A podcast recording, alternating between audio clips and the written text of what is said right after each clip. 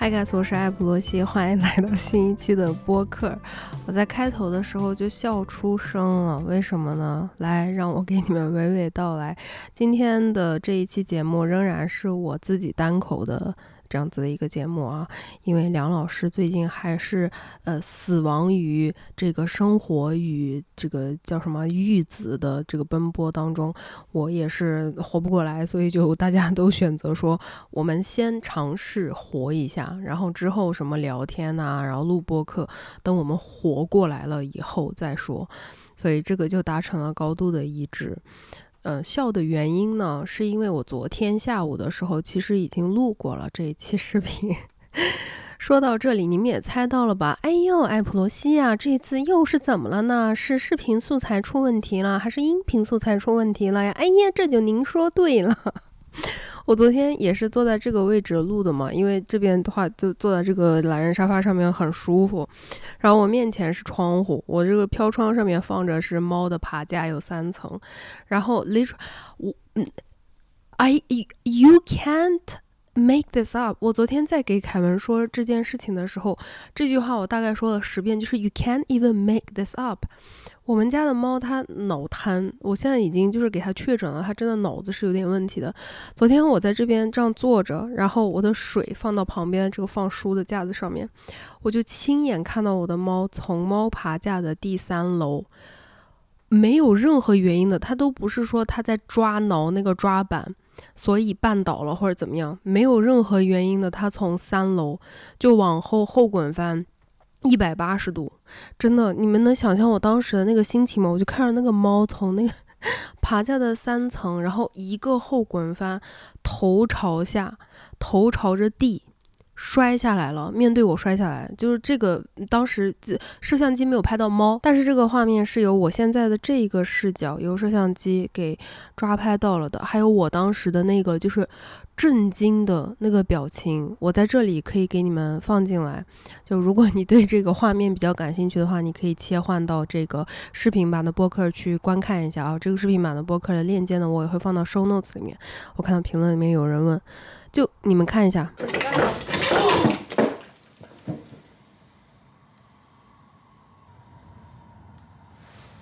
Are you okay, 咪咪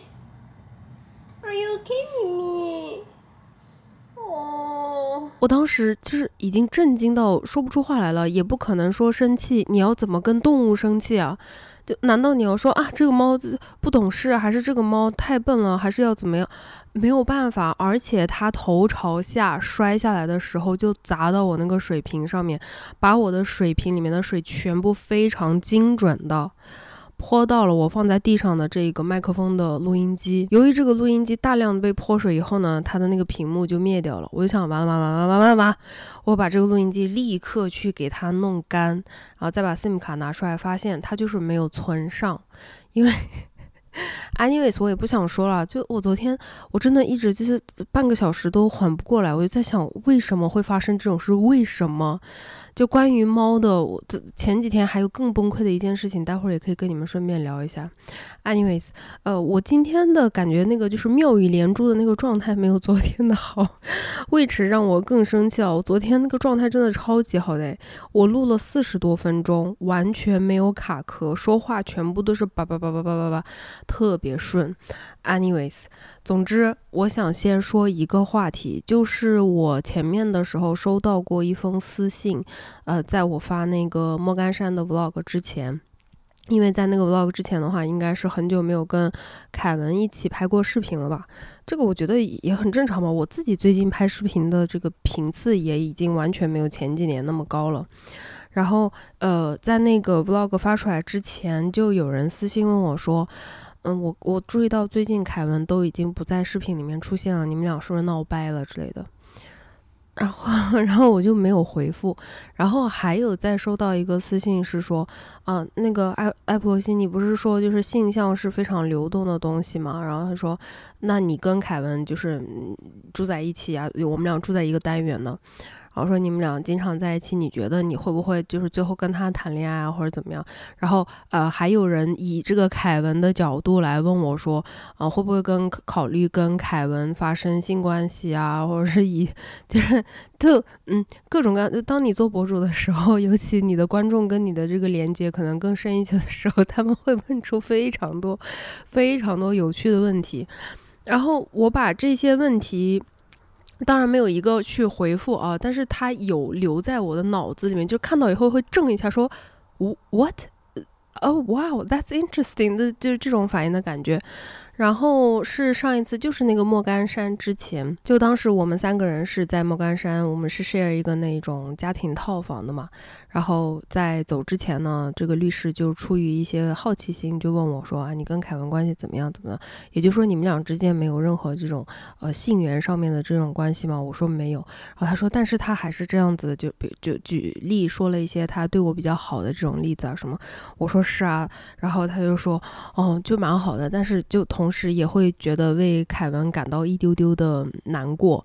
然后我说，我可以理解你说这句话的角度出发点是在哪里，但是我必须要善意的提醒你，并且善意的这个挑战你要 call you out，就。你这样子就是在物化我，因为你说这句话的前提就是，如果说一个男人对我好的话，他应该是有这个权利，或者说他应该是有这个掌控，是可以跟我发生性关系的。所以，当我跟他没有性上面的任何的这种交媾的话，那这个男的，呃，比如说经常陪着我呀，情绪上面提供支撑啊，然后对我特别好啊，或者是作为一个非常好的朋友一直陪伴呢。就对他来说是有一点难过的事情。我说这个所有的这种情感都是以物化我为前提的。然后律师就说，就是那种就超震惊。然后他就说，哎，真的，他说就是在生活当中的这种物化女性啊，包括厌女的行为还有思想，有些时候真的是你自己会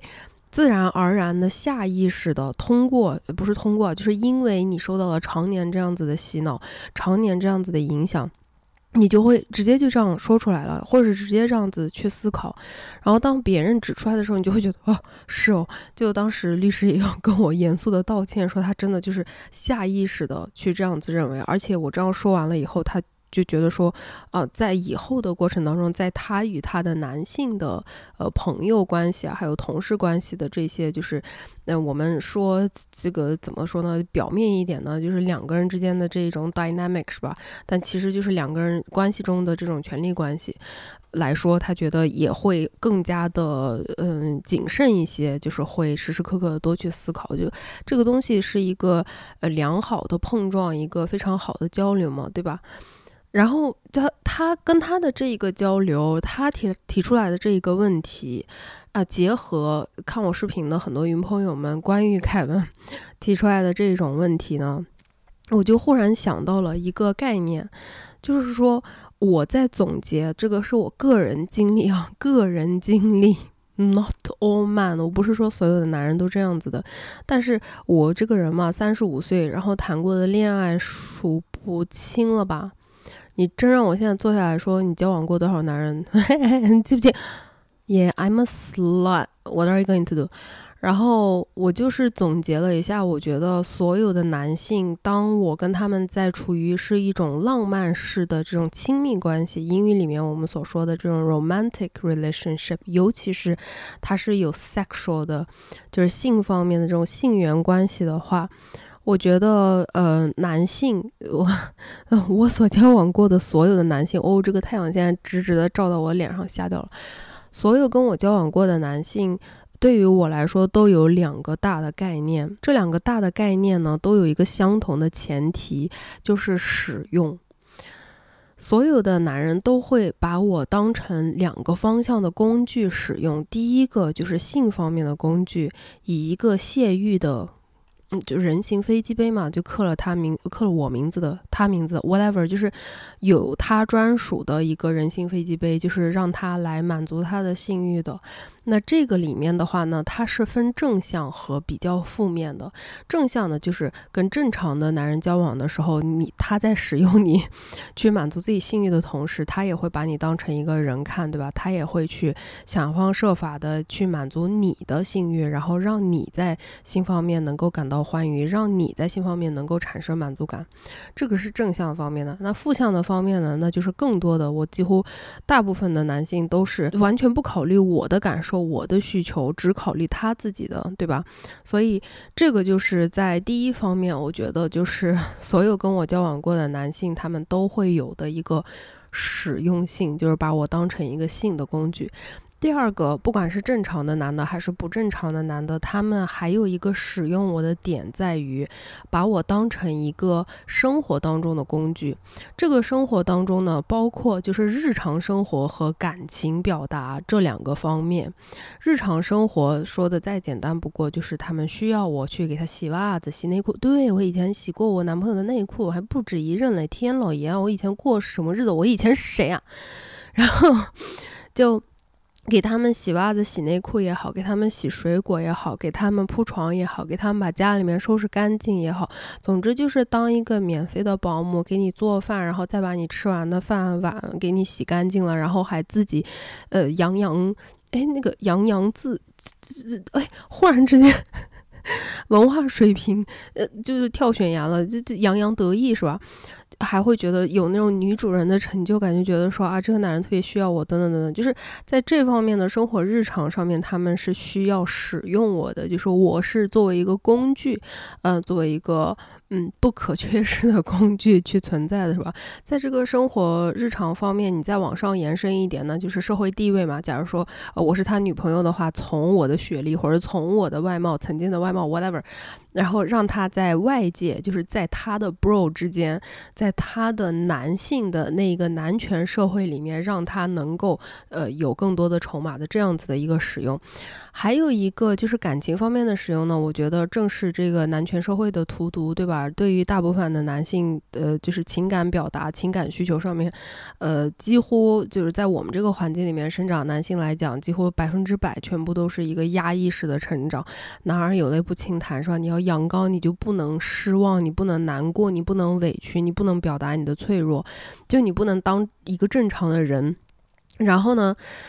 你在长大了以后，成年了以后，就是可以跟我睡觉了以后，跟我在一起了以后，我就会变成他们来，就是不管是发泄也好，还是学习也好，还是表达也好，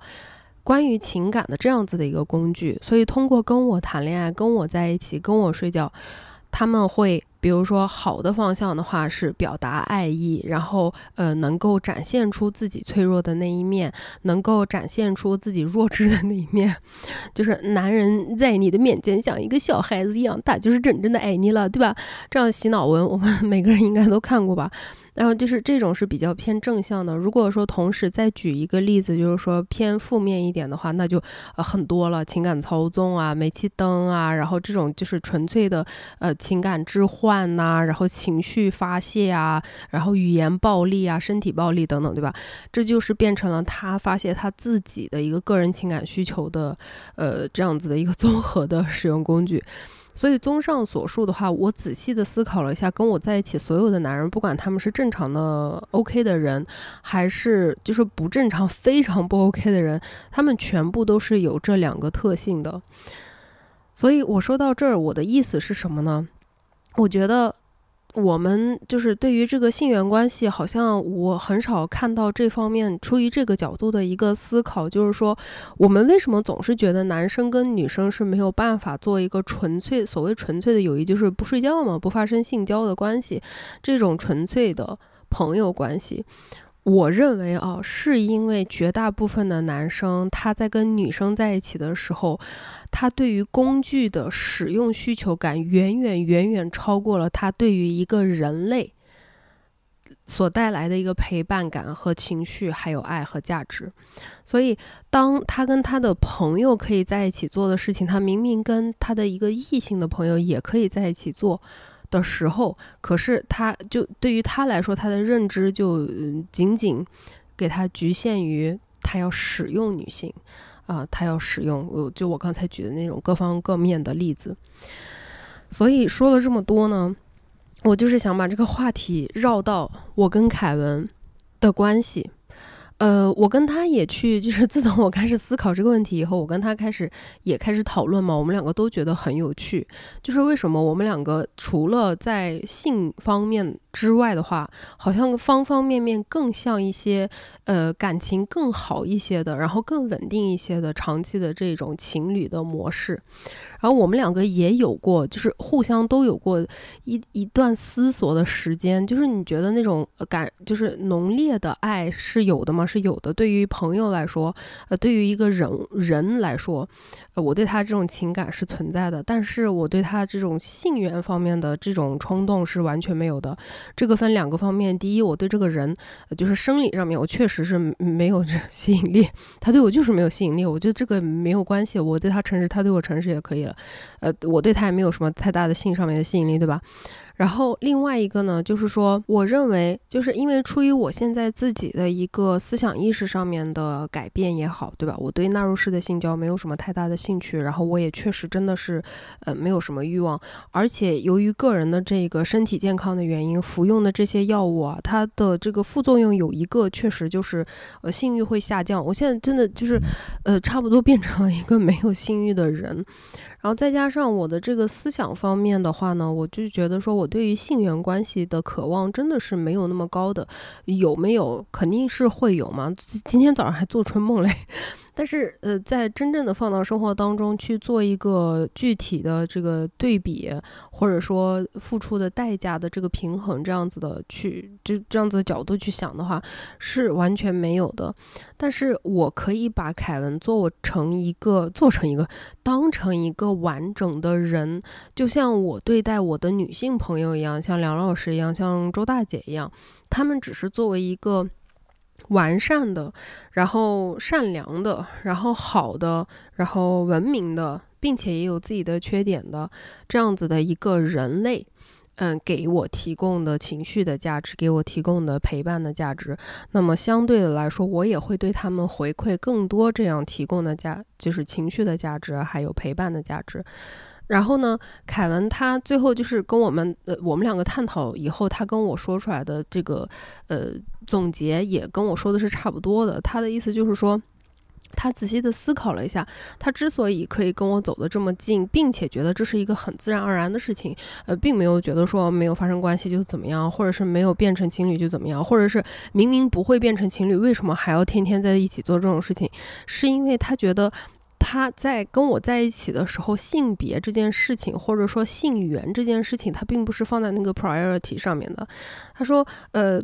最对对于他来说，他需要我的点最大的是，他永远都很好奇我张开嘴巴会说什么，因为对他来说，我每次只要张开嘴巴说什么事情的时候，他会觉得非常非常的感兴趣。包括有一些社会议题也好啊，还是自己生活当中我自己的这种莫名其妙的感悟很多嘛。对于他来说，这个东西是会让他得到一些呃情绪上面的供养的。那这是他自己跟我说的话，所以他就觉得不管发生什么事，他看到了什么事，他第一个会想要跟我聊天，因为他很想知道我会怎么说，然后我的想法是什么，他觉得很有趣。所以把我当成一个整体的这个人来看，而不是一个呃性器具，或者说。说一个生活里面的一个工具来看的话，我们两个现在的这种，嗯，就是生活方式还有相处方式，这种互相之间的模式，其实是非常非常的自然，非常非常的合理的。那我说了这么半天，我也不知道我有没有把我的这个点就是说的很清楚啊。就我以前的话，就觉得说男的跟女的就没有办法做朋友，还有就是跟前任分手了以后，干嘛还要做朋友？不就是想怎么怎么样的？或者是跟朋友，如果说有呃谈过，就互相对对方产生过好感啊，或者是产生过这种性心理的话，肯定是以后会出事儿啊，怎么怎么样的？那现在的话，我这方面的观念就完完全全的改变了。那五年以后，我我再回过来看我今天这个节目，如果我还活着的话，天哪！我我在听我自己说这些东西的话，我就会觉得 什么东西啊？也许 maybe who knows？就是每个人会一直都不停的改变的。我跟五年前简直就是两个人。我现在看我三十岁的时候，我就会觉得说，嗯，Are you okay? Are you okay? What's happening here? 嗯，所以这个这个就是我觉得很正常的嘛。包括如果说有一天我跟凯文会不会发生性关系，我也不知道啊，也许会吧，谁知道呢未来的事情 谁知道呢？我跟周大姐会不会发生性关系，不知道啊。我跟梁老师会不会就？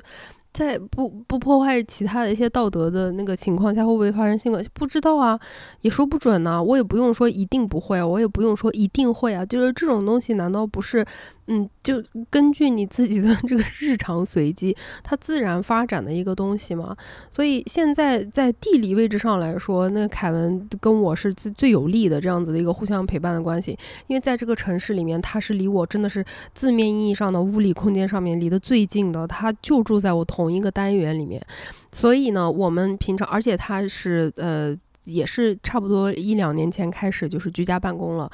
所以。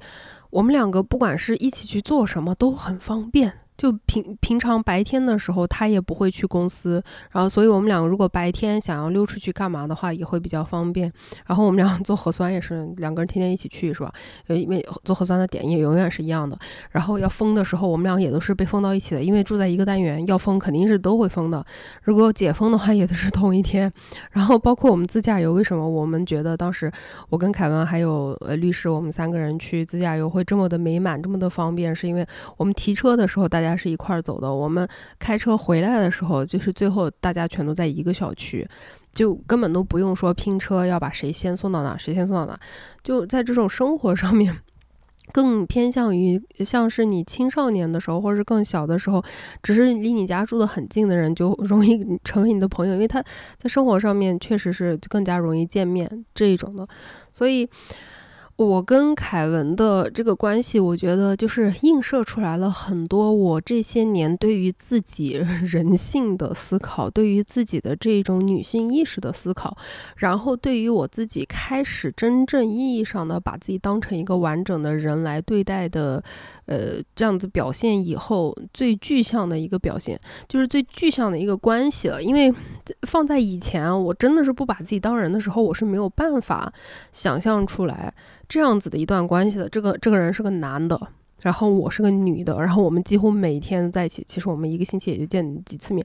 但是我们一起吃饭，然后我们一起在沙发上看电视，我们一起在沙发上会睡着，然后那就是等于我们一起睡觉了，对吧？然后我们一起旅游，我们一起这了，我们一起呢，他知道所我所有的秘密，我知道他所有的秘密，然后他知道我工作上所有的事情，然后我知道他工作上所有的事情，他哪一个同事哪天去约炮了，我这种事情连我都知道。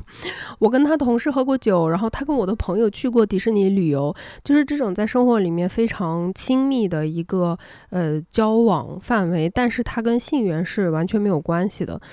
我觉得恰恰就是，如果说我非要把它非常简化到一句话来讲的话，就是我把他当成了一个完整的人，他把我当成了一个完整的人，我们两个互相都没有把对方视为一个性化的工具，一个特定的。有特殊属性的工具的话，那么我们俩现在这个关系是非常自然的，也非常合理的。然后我今天甚至就是就早上的时候，他就工作有点不开心，他就说想过来看猫，他就跟猫玩。然后呢？我们就在就因为我昨天 做春梦了，然后我就在跟他讲说，喂，我做春梦嘞，然后我就给他讲那个春梦，他说，哎呦，你干嘛要做这种梦？然后我说，我哪知道，梦又不是我能控制的。然后他就自然而然的讲到，因为他最近就是胯那边就肌肉有拉伤，然后他就在做理疗嘛。然后他说，哎，说到春梦的话，我待我我待会儿要去做那个理疗，我真的很怕，就是在理疗的过程中会发生什么生理反应，就觉得超尴尬。然后我们两个就在聊。说，嗯，那是不是应该 就是去之前就对自己做一些稍微解解决的事情比较好？就是这种，呃，放在一个更加的正常、更加的呃所谓的大众的这种关系环境下，这些。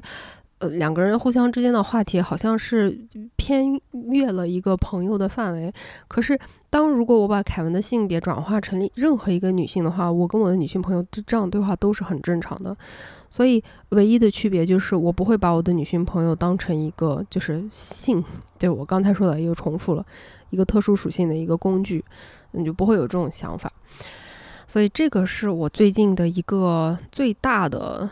思考。我觉得这个思考很有趣，我觉得这个思考也很有价值，对我自己来说，啊，包括对我自己以后啊，就是人生当中这个人际关系的一些选择，还有筛选，还有如果说我以后想谈恋爱的话，呃，这个也是一个很重要的，对我来说一个进步的表现。就我之后谈恋爱的话，我真的肯定是要先把就是我们两个作为两个独立的人，然后以这种亲密的朋友的方式相爱，放到第一位，然后再说别的，对吧？如果说我永远都不谈恋爱了，我有没有可能有一天在一个极端的情况下，我还是跟凯文几乎是生活在非常近的生活在一起的这样的情况下，我会不会跟凯文同居呢？也许是会的，就是。但是如果说我 有条件跟我的女性朋友同居的话，我可能会更偏向女性朋友。但是这种东西，就我说到现在应该也说的挺清楚了吧？所以我就觉得这个，如果说你之前没有想过这方面的问题的话，我觉得也是可以思考一下的一个点。但是没有教你们怎么做的意思啊，分享一下，分享一下。然后就想给你们讲一下，我上一次就是因为这个猫，半夜我真的，哎，我真，哎，我服了。哎呀，我现在想一下都要叹一口气。事情是这样子的，我前阵子不是红码了吗？隔离了，然后，嗯，就是整个生物钟就变得非常非常非常的可怕。晚上不睡觉，白天也不怎么能睡得着，基本上就是天天在熬夜的一个状态。然后，呃，后来我在家的时候，我的晚上可能一两点的时候都是在客厅看电视的这样子一个日常。然后有一天呢，就。当时那阵子这个情绪状态是非常非常差的，就是差到什么样的地步呢？一天大概平均会发作一到两次的那种 panic attack。呃，关于这种恐慌发作，如果你感兴趣的话，你可以去就是搜索一下。但是如果说我现在给你把这个恐慌发作就在我身上发生的这种恐慌发作的具象化的表现，就是我真的身体上面会感觉到我的心脏，就是我的脏器。它不行了，就我会觉得我的心脏它不跳了，然后我没有办法呼吸了，我没有氧气了，然后我脑子里面也没有血了，所以我就会出现就是眩晕，然后就是有时候会眼前一黑，也也不会昏过去，但是会眼前那样黑一下，那个时间非常非常短暂，可能不到一秒钟的这样子的。状态，然后有时候就是身体平衡会不好啊，但是因为我已经接受过了很多的这个嗯治疗，包括自己的自我教育的一些阅读啊等等，我能知道，就是我的理智上可以知道说这个是一个 panic attack，我的脏器并没有实质性的在死去，所以艾普罗西，请你 calm down，就是给你的身体一段时间，然后你把你把这一段时间给它熬过去就好了。但是就是在这个机能上面，你就会出现这种气短，然后觉得哦，我我完了，我要死了，就是濒死感。然后当时就是一天有一到两次，有时候甚至三次这种呃情绪状态非常非常差。现在已经好了，大家不用担心。然后那天晚上可能就是快差不多晚上十二点的时候，我去上厕所，上完厕所在洗手的时候干嘛呢？都不知道是什么 trigger 到了，然后就恐慌发作。那个时候就觉得说。好，就就冷静，冷静，冷静，把这个熬过去，熬过去，熬过去。然后在跟自己的那种濒死的身体反应在做挣扎的时候，我应该是呃，就是重心失衡了，怎么样的，然后就摔下去了。摔下去以后呢，没有受什么伤。我我大概看了一眼我自己，就是爬起来以后嘛，大概看了一眼我自己，但我没有看我的脚。我看了一下身上，我说哦也没事。然后我说那就就吃药，然后去客厅坐下喝点水，然后缓一缓。然后我就走到客厅，就是还是很正常的，就看电视嘛。然后就坐在沙发上面看电视的时候，啊，猫就这样走过来。然后猫走过来了以后，我就发现，当他走过这个茶几底下的那个毯子的时候，有那种红褐色的印子。然后他走到这个窗边，然后爬那个爬架的时候，这个旁窗边的因为这个毛毯，因为也是一个白色的毯子，又看到了红褐色的印子。然后我当时一下子就开始。打了个激灵，我就警觉起来了。警觉起来了以后，我一看那个猫，它肚子这边有一道血红色的印子，就一看就是血。哦，你们敢想象我当时的那个心情吗？我以为我的猫四肢流血，然后内脏出血，就肚子出血。我当时真的是吓得命都要没了，毫不夸张，我吓得命都要没了。我就把那个猫就是很小心翼翼的抱起来，我想呢。就是以最冷静的方式、理智去思考啊！我一手拿了手机，一手拿了猫，然后我先把它抱到了那个洗澡间，因为我想着我要把它放到一个它不会乱跑的区域，然后要先给它清理伤口，然后现在迅速要先拍照发给兽医，然后要打车去兽医院。哎，我当时就是分析的就是这样子，所以我就拿着手机，拿着猫，把把它放到那个。洗澡间了，然后洗澡间我照了照片以后，马上发给我那个兽医的那个群组里面，因为他们那个兽医院很好，就是每一只宠物他会建一个微信的群组嘛，里面会有前台，会有值班医师，还有就是一直给你猫猫治疗啊或者体检的这个医师，就以防你的那个呃主治医师吧，这个医师他不在的时候，值班医师他也会给你回复什么的，然后我就给他给拍那个照，我也没有等来得及那个。那叫什么？他们的回复，我就想说，我要先把他这伤口处理好了以后，找到出血点，然后把那个正在出血的地方一定要压好了，然后把它拿到医院去。然后就非常的冷静，非常非常伟大的女性啊！然后当时就是我一边哭，然后一边去拿那个点点。碘酒的那个球，棉球，然后 绷带啊、剪刀啊什么那些之类的，我就在哭。我说今天这个猫如果活不了，April，你不要活了。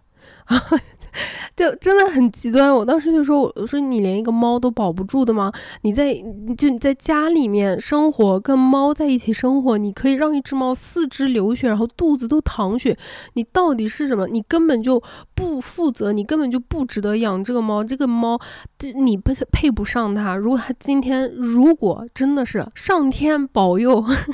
我根本都不信什么教，但是我当时就这样想，我说上天保佑，如果他没事就没事，如果他今天但凡有什么事，他没有活下来，你不配活着，你立刻就去死。然后我就抱着这种心情，非常非常非常惨烈的，边哭边去给他清理伤口，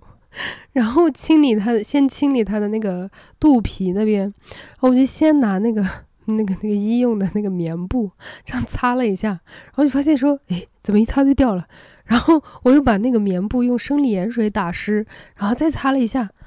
哎，怎么没有颜色了？然后它肚皮这这一块那个是白色的毛嘛？我说，哎，底下有那个伤口渗出来的话，应该会那个白色会变变变变变成红色。我就擦一擦，哎，不对劲儿啊！然后我把它那个毛这样仔细扒开，底下的皮。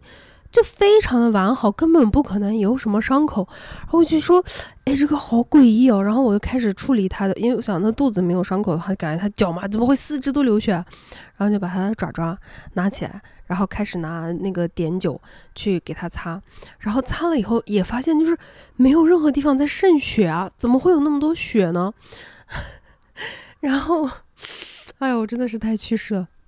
然后我当时想的还是就是无论如何要先把它的这个伤口要给它清理干净嘛，对吧？就让它不要发炎之类的。然后清理到右脚的时候，我发现了一个问题，就猫的这个指甲不是两边的两侧是这样往外翻，然后它慢慢这样掉落的嘛？我已经很久很久不给猫剪指甲了，所以它的指甲都是它在那个猫抓板上面这样子自己抠，把它松开的这个旧指甲抠掉，然后新指甲长出来。然后我在看他的那个右脚的时候，我就发现他大概那个无名指那个那个地方有一个这样掉下来的那个猫的指甲，就是那个废旧的指甲，插进了他那个小肉肉里面。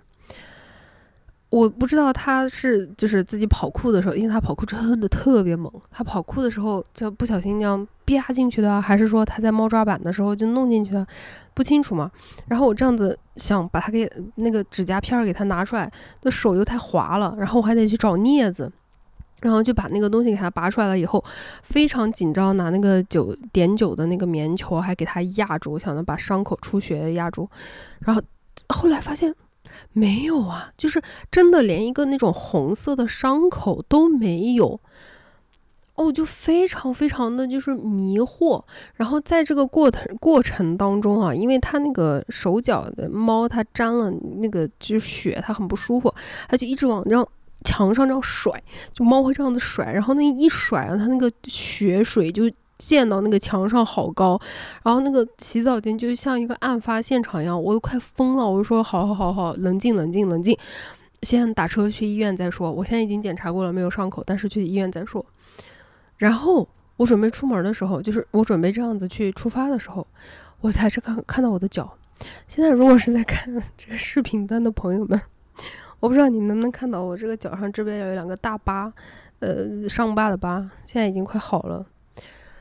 我看到了所有的血啊，是我的 脚流出来的。就是我当时在厕所里面绊倒的时候呢，它可能是滑到了哪里，还是怎么样的。然后因为脚这个位置，我没有想过它，就想的是一点毛细血管嘛，可能不会流太多血。这个伤口我已经处理好了，你们放心啊。啊，我，然后我当时就忽然之间那一秒钟，我就反应过来，我说他是踩到我的血吗？然后我才看到在那个厕所的地上是有血的，然后我才反应过来，What the fuck？就是发生的事情是。我脚摔了，摔了以后流血了，哎，流的还蛮多的，我自己也没有注意到，也没有发现。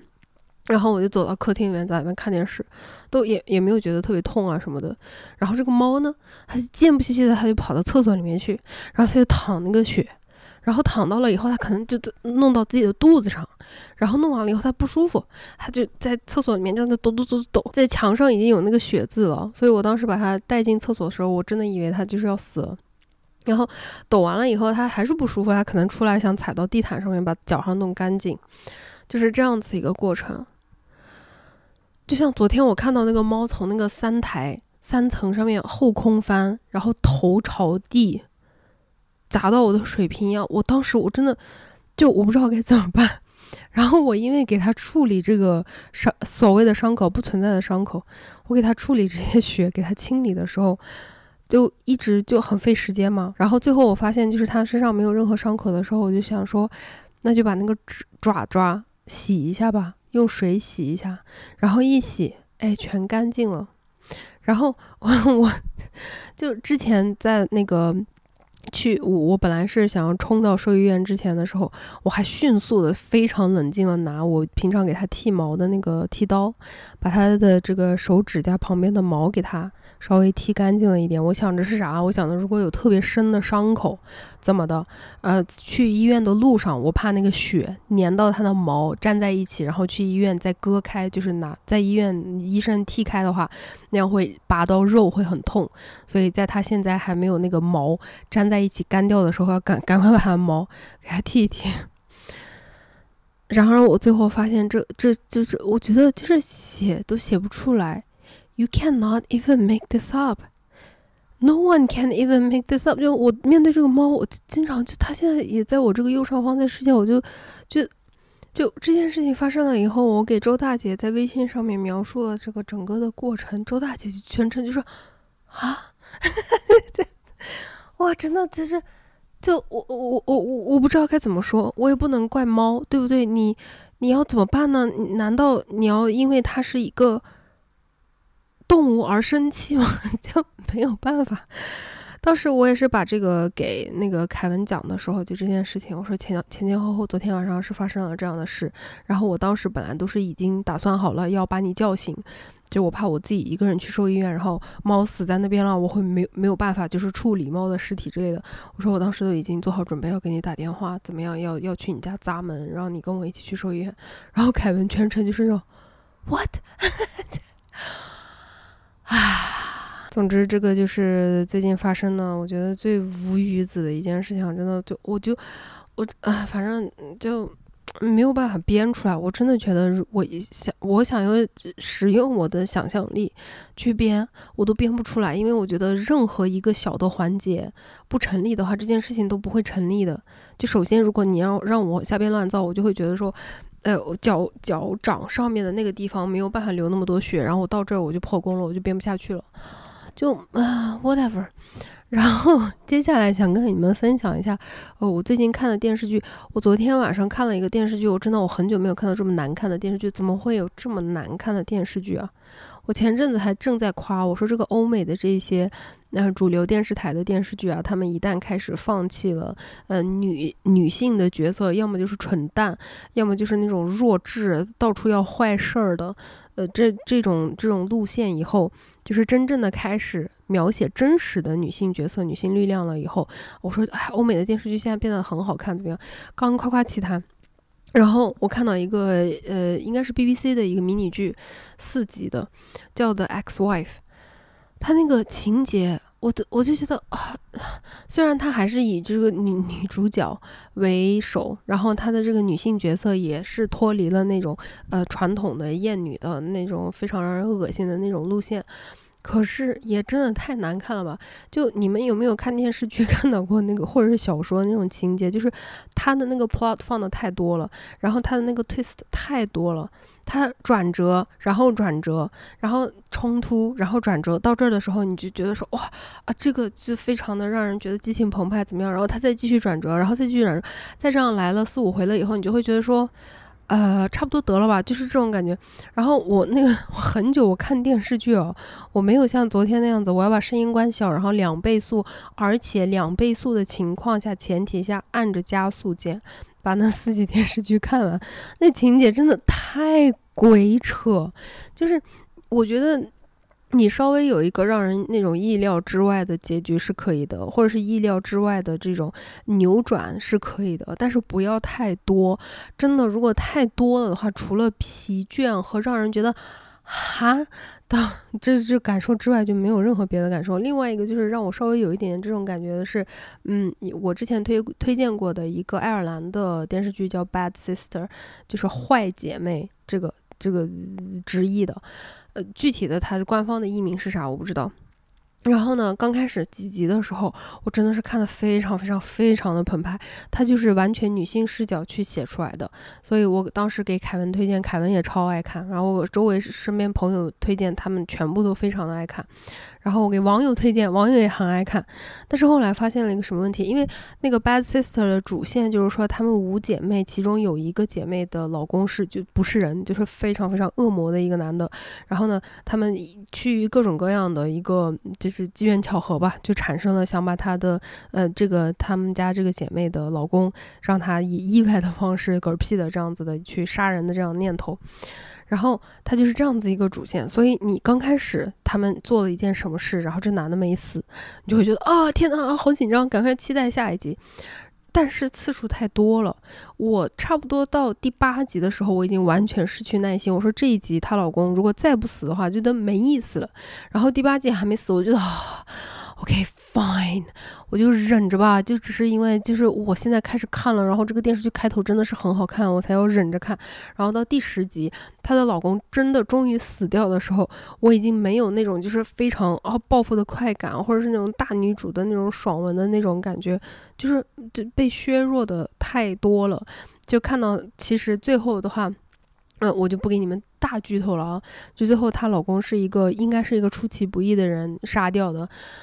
但是我看到那里，我已经早都猜出来了，因为他实在是就是编剧，你已经把其他能编的、能扭转的全部都搞过了，你不猜这个人猜谁啊？所以我就已经等着，就在第八集的时候就开始嗑瓜子，然后跺脚在那边等，说赶快，come on，get it over with，就是变成了这种心态。所以我在电视剧上面，最近我就觉得说。嗯，那个 Bad Sister 没有到烂尾的程度，但是我还是不推荐你们去一集一集的追。现在如果你想看的话，可以挑一天啊，然后把十集整个看完上，或者两天。但是我当时一个星期看一集，一个星期看一集，这样追着看的时候，真的是觉得哇，看的整个人都好累好难受。接下来再说一个非常 random 的那个，就是网络冲浪的一个小想法哦，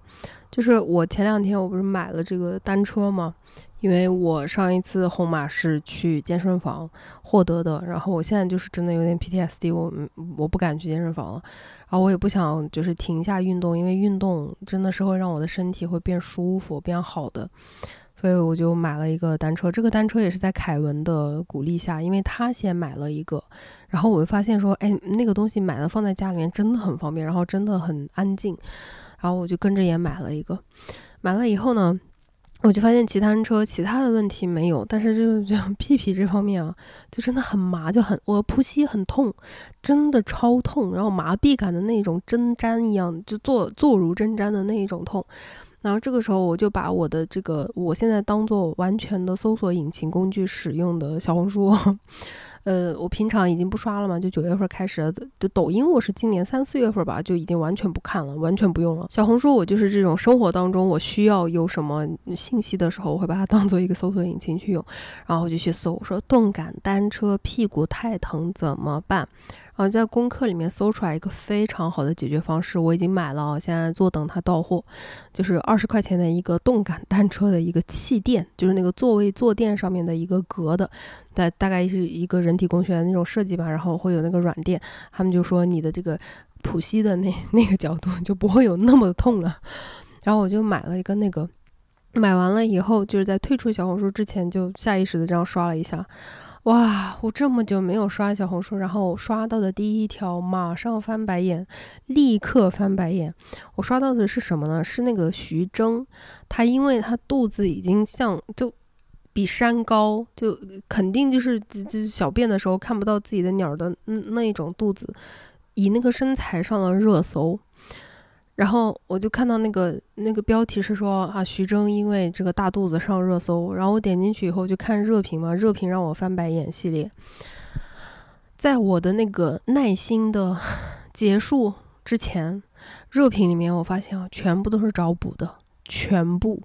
就是在热评里面我没有看到一条是进行身材羞辱的。我不是说要要支持身材羞辱，我觉得对任何人身材羞辱都不 OK，但是。就是在这种很小很小的。事情上面也可以明显的感受得到的，就是很点，真的太点了。因为我看到的，就让划了几下看到的评论，无非是说，人家是现在是干导演的了，导演是看才华的，不是看身材的。然后说，嗯，其实那个演员的话，他们的形象那不不一定会限制于你是怎么样一个清瘦的还是怎么样的，也许他就是他下一个角色，他就是更适合演这种大肚子。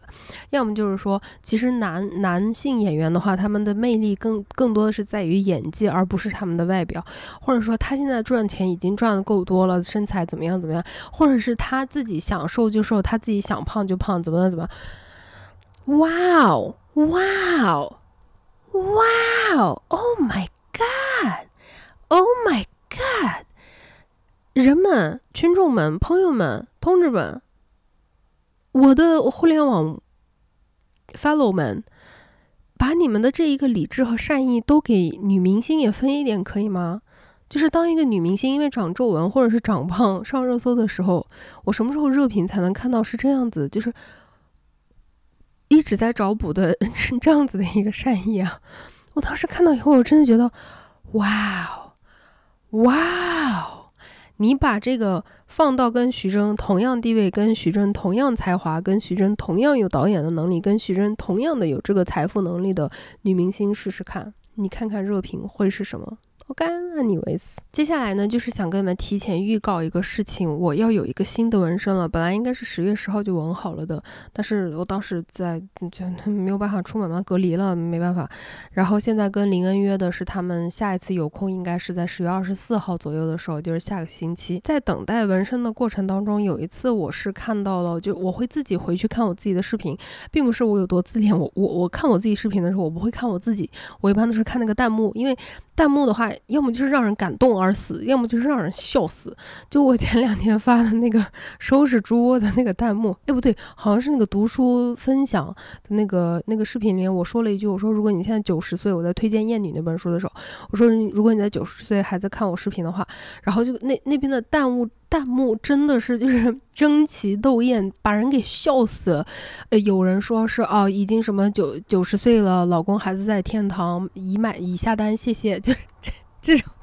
然后还有人说啊，什么我八十多岁了，怎么就这种就胡说八道的这种弹幕吗？然后还有人说转世成功了，现在两岁半，马上去下单了，谢谢老公，孩子都爱吃。就这这种的，我真的觉得就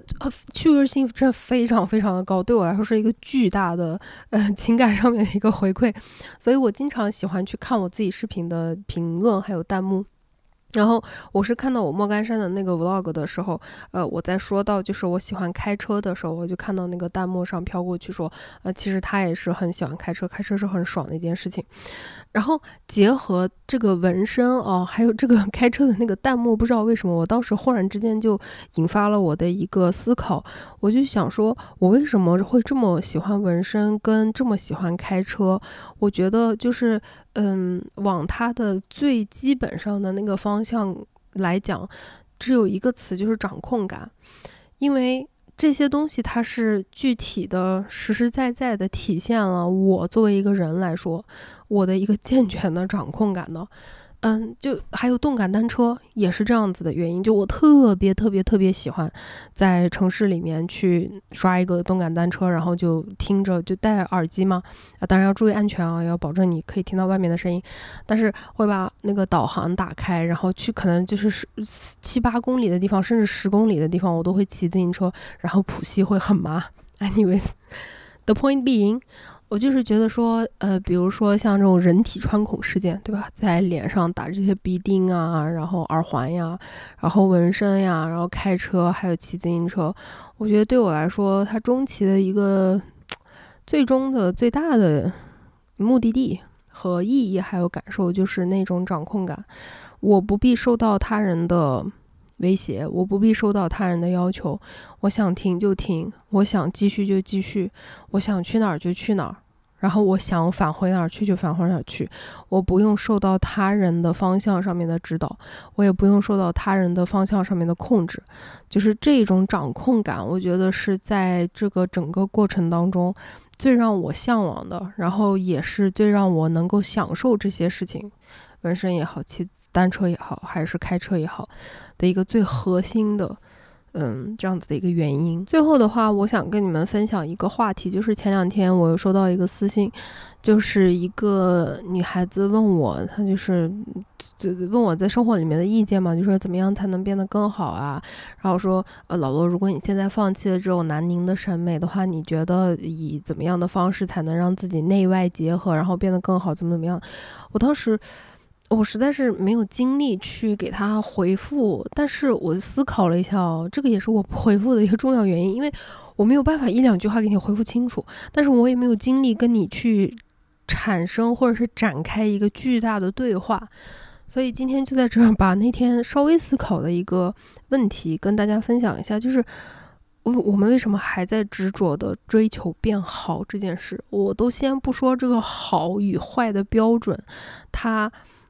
的范围，然后它的弹性，这些最基本的东西了，对吧？当然，如果说你一些很明确的善与恶的这种的，就道德范围上面没有什么弹性空间的，这个是另说。但是其他的好的标准，我们仍然在这么固执的去追求，到底还在图什么？就是我现在就进入三十五岁，然后就马上奔四的人生，然后这种就是人生态度的话，我就觉得说。为什么要追求好？就是我，我如果只听我内心最真实的声音，就是那种 gut，我的那个 human instinct 的话，我没有这种变好的渴望，我真的没有。如果我不考虑任何这种我我对外界的这种创伤的应对的这种机制的话，我我没有这个冲动要去变得更好，我真的没有。尤其是在外貌这方面的所谓的更好，就是这种单纯的审美，我一直都很反对嘛。就这几年我很反对了。我我不喜欢追求一个单一的审美啊，然后呢，我也不喜欢大家就是完全在以一种单一的审美去制造一个巨大的焦虑，然后去促成消费。这个我也从从内核上面我是已经不认可了。不管你是嗯所谓的卡戴珊以前的那种风格的那个欧美单一审美也好，或者是东亚更追求的这种白瘦幼，当然我个人主观感情里面我是非常非常。对于白瘦幼这个追求非常的有抵触，然后非常的恶心的，因为他就是把一个女性幼态化，我觉得这个东西实在是太恶心了。那我反对这种单一的审美，但是呢，我同时我也我越来越发现，我我不是很喜欢所有的人都必须好像有一另外的一种压力，在这种反焦虑的过程当中，又产生了一种压力，说我要看着我自己的无论什么。样子胖也好，瘦也好，这了也好，那了也好，我都要说这个就是最美的，我就是最美的。Why？我开始越来越 get 不到那个意义到底在哪里。就对于我来说，我现在自己的心态来说，我觉得好的真正的意义是什么呢？是我可以接受我自己。就我的这个身体，它是我的身体，它不是我。因为就我记得大狮子他写过这一篇文章，就是说怎么样善待你自己身体嘛。他举的那个例子特别特别的明确，就一语道醒 梦中人。他就说，呃，你不要觉得你的身体就是你，你们俩不是合一的。因为任何做过白日梦的人，呃，就是白天这样走过神的人，你都知道，就是你的精神是可以离开你的身体存在的。你的身体是身体，对吧？就我们每个人都会有这种就是思想跑毛的时候，出神儿的时候。所以我特别同意他说的那句话，就，所以当我的身体它存在的时候，我在出生的那一刻，它就已经在陪伴我了。到我最后死的时候，它也还是会陪伴我的。而且它有自己照顾自己的能力。我们的身体它有自己的免疫系统，对吧？它有自己的运作方式，它有自己的进化的理由，它是自己可以照顾自己的。但是呢，它什么事儿都依着你。所以我的身体，它是我。整个人生，我在这一个非常非常庞大的宇宙中，这么渺小的一个存在的旅程当中，我唯一唯一最忠实的伙伴，最可靠的爱人。那么，我终其一生，我最重要的关系，我最需要珍惜的人，我最需要感谢的人，就是我自己的身体。除了我自己的身体，没有别的了。对吧？就是这 这个东西，所以我为什么一定要就是给它一个定义，说是它是美的，或者是它是怎么样？就算它以不管哪一种标准来讲，它不美，so what？就是我更想要追求的，我更想要看到的是，更多人开始说，呃，这个我的腰围是这么多，很好；我的腰围没有这么多，很好；我的体脂这么高。没有生病的情况下很好，我的体脂这么高，生病的情况下，我的身体它很好，但是让它承受了这些就是生就就生病的疼痛啊，不好的怎么样，就是以这种多维的角度去具体情况具体分析，然后全盘接受的这种，我觉得才是我更追求的，然后我觉得才是真正好的东西。所谓的变好，它其实，呃，我越想越觉得它是一个很。很难说的，然后很鸡贼的这样子的一个定义。How about 我自己？它就是好的，然后它也不用是美的，我不用是最美的，我不用是这里也美，那里也美，可以不美，也可以美，whatever。就是这个美这个标签没有必要非要往自己的身上贴一贴，它只要存在，它就是好的，他会一直陪伴我，那他就是最好的。这个就是我最近对于这个，呃，一味儿的要求，或者是执着的，甚至有一些变态的去追求，说我一定要变得更好，怎么怎么样的。我就想说，大家，It's okay。人是多种多样的，人的身体也是多种多样的。我们的皮肤可以有各种各样的颜色，我们的腰围可以有各种各样的尺寸，我们的这个身体上面的表现，它可以有各种各样的方法。所有的东西它存在就合理，关于身体存在就合理。那。就就全盘接受吧，就好的，挺好的，你也挺好的，我也挺好的，我们大家都挺好的。It's fine, it's okay, everybody, it's okay。如果说你现在在听节目或者是看节目的，你还是挣扎于这一个，我想要让自己变得更好，然后我看到我周围的所有的人，他们都在变得更好，为什么我没有变得更好呢？就就你在这种焦虑中挣扎的话，我希望我现在说的这些话可以给你带来一点点放慢脚步的一个喘息的机会。然后想一下，说是哦，我不挺好的吗？就干嘛还要再追求要变更好呢？